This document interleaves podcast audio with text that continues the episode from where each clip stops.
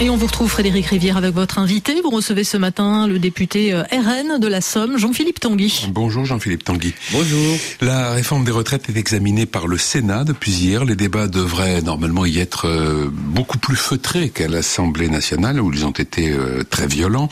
Olivier Dussopt, le ministre du Travail, a estimé ce week-end que Marine Le Pen avait été bien plus républicaine que beaucoup d'autres dans les moments où il a été l'objet lui-même donc de violentes attaques, notamment de la part de députés de la France Insoumise. Ce commentaire a fait bondir euh, de nombreux élus de la France Insoumise et, au Rassemblement National. Comment euh, l'avez-vous pris, ce commentaire?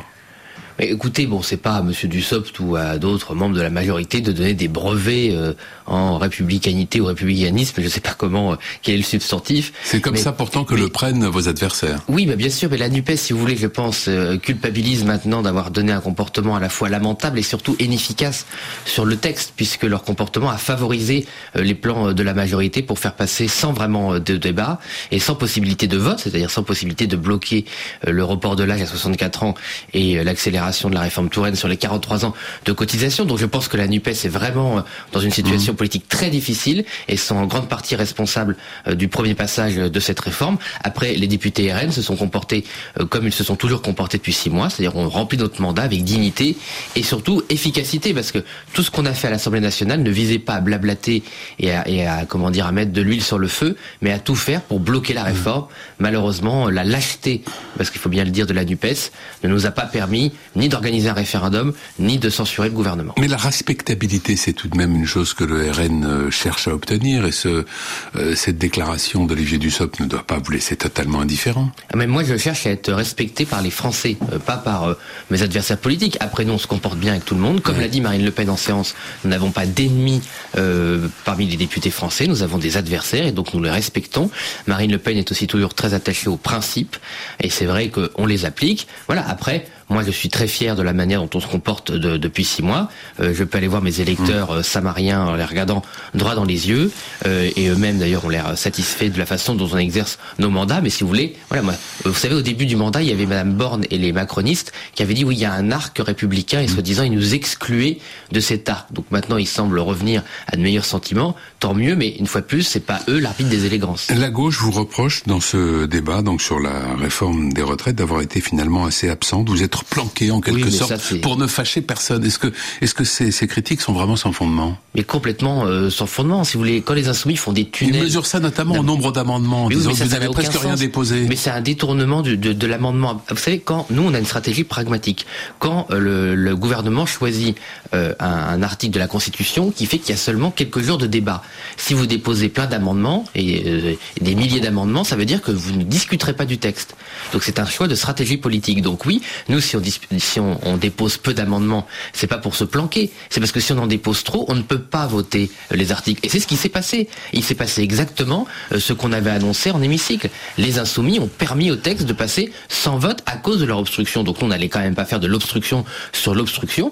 Euh, et par ailleurs, quand on a eu la parole, parce que vous savez aussi quand ils déposent des amendements, ils font des tunnels. Et en plus, les macronistes ont choisi au début euh, de la discussion de leur laisser pouvoir défendre tous leurs amendements et de faire des tunnels de plusieurs heures. Et et, les macronistes rajoutaient, mettaient de l'huile sur le feu en, en, multipliant les rappels au règlement. Donc nous, on a pris la parole sur le fond, euh, sans vouloir faire de l'obstruction, et on s'est pas du tout planqué. On a annoncé notre mesure. On a euh, dit qu'est-ce que serait une réforme des retraites de Marine Le Pen Ce serait une réforme où on peut partir entre 60 et 62 ans selon euh, l'âge d'entrée dans la vie active. On s'est absolument pas planqué. On a fait des propositions. Moi, la commission finance contre les niches sociales pour améliorer le rendement des, rentrées fiscales et sociales qui permettent de financer les, la, la réforme des retraites. On ne s'est absolument pas planqué. Et d'ailleurs, tous les sondages confirment après que nos électeurs et les Français en général estiment hmm. que le Rassemblement national a été la meilleure opposition. Donc on est toujours en train d'annoncer, de faire du commentaire euh, sur notre travail. Les Français, eux, voient euh, qu'on est sérieux sur le fond. Olivier Dussopt, euh, toujours le ministre du Travail, vient de reconnaître que la revalorisation de la retraite à 1200 euros par mois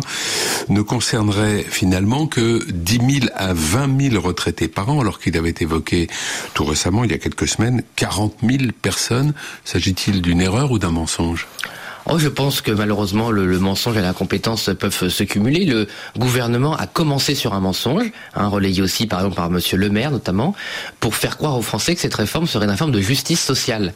Et quand ils se sont rendus compte que ça ne tenait pas et qu'on se, on, pouvait donner la vérité aux Français, moi, dès le 12 janvier sur France Inter, j'ai annoncé euh, que ces 1200 euros ne concerneraient que très peu de Français à cause des, détails techniques euh, qui la rendaient impossible pour beaucoup de nos compatriotes qui ont pourtant beaucoup travaillé. Donc c'est au début c'est un mensonge et après je pense que le ministre du SOP a couru euh, derrière la vérité par incompétence et qu'il était incapable de donner des chiffres.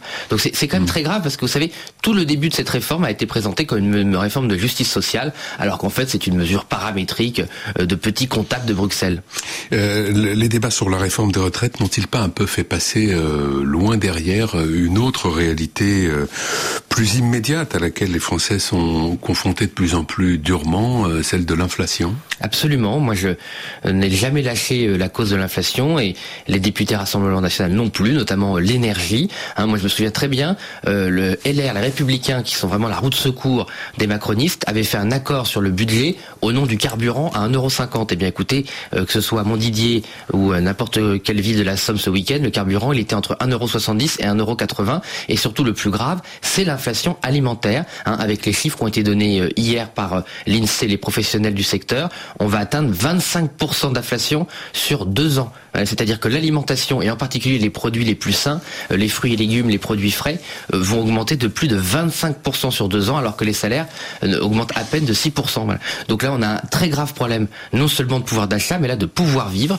Et je rappelle les mesures que nous proposons en urgence. Supprimer la TVA sur les produits de première nécessité d'alimentation et d'hygiène. C'est un gain, c'est pas la formule magique, mais c'est un gain immédiat quand même de 5%. Et surtout, il faut revoir strictement les marges de la grande distribution et euh, que l'État prenne ses responsabilités. Parce que quand vous avez Emmanuel Macron euh, qui demande l'aumône euh, au secteur de l'agroalimentaire ce week-end au, salon de l'agriculture, mais on se demande où est tombée la France. Le, président de la République française n'a pas de mesure à proposer autre que la charité aux grands, aux multinationales de l'alimentaire. Bon, donc là, je pense vraiment que maintenant, il faut arrêter de capituler comme le fait le gouvernement devant l'inflation, et il faut prendre des mesures de fond pour engager des mesures désinflationnistes, parce que là, il se passe quelque chose de très grave. Une fois plus, pour le pouvoir de vivre de nos compatriotes. Après la réforme des retraites, c'est le projet de loi sur l'immigration qui sera débattu à la fin de, de ce mois de mars à l'Assemblée nationale. Et le ministre de l'Intérieur dit qu'il pourrait accepter des amendements au texte qui viendraient restreindre les conditions du regroupement familial. Il pourrait s'agir notamment d'une durée minimum de séjour sur le territoire français pour demander euh, que les membres de sa famille euh, vous rejoignent, d'un revenu minimum à justifier ou encore d'une définition plus restrictive des membres de la famille qui auraient le droit de rejoindre un parent en France est-ce que cela pourrait changer le regard du Rassemblement national sur cette réforme?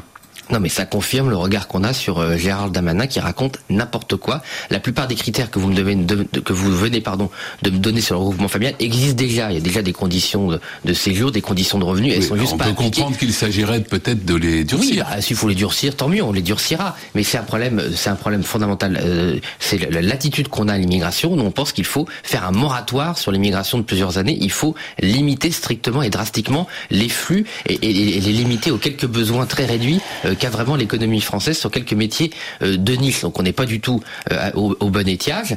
Et euh, plus grave, si vous voulez, aujourd'hui, on a appris hier que l'Algérie suspendait les, tous les visas pour reconduire les illégaux en Algérie. Voilà. Donc ça fait maintenant six ans que M. Macron fait des ronds de jambes au gouvernement algérien et se met à plat ventre devant Alger pour obtenir rien du tout. Voilà, une fois encore, Alger refuse de reprendre les immigrés illégaux les clandestins. Et donc pourra plus encore expulser à cause de la faiblesse du gouvernement euh, ceux qui n'ont plus rien à faire sur notre territoire. Donc monsieur, monsieur Darmanin joue au dur, mais c'est l'un des plus faibles ministres de l'immigration. Je rappelle que l'année dernière, on a battu tous les chiffres euh, en accord, en comment dire, en entrée légale. Je ne parle même pas des hmm. clandestins, en entrée légale, la France a battu tous les records, hélas, d'immigration.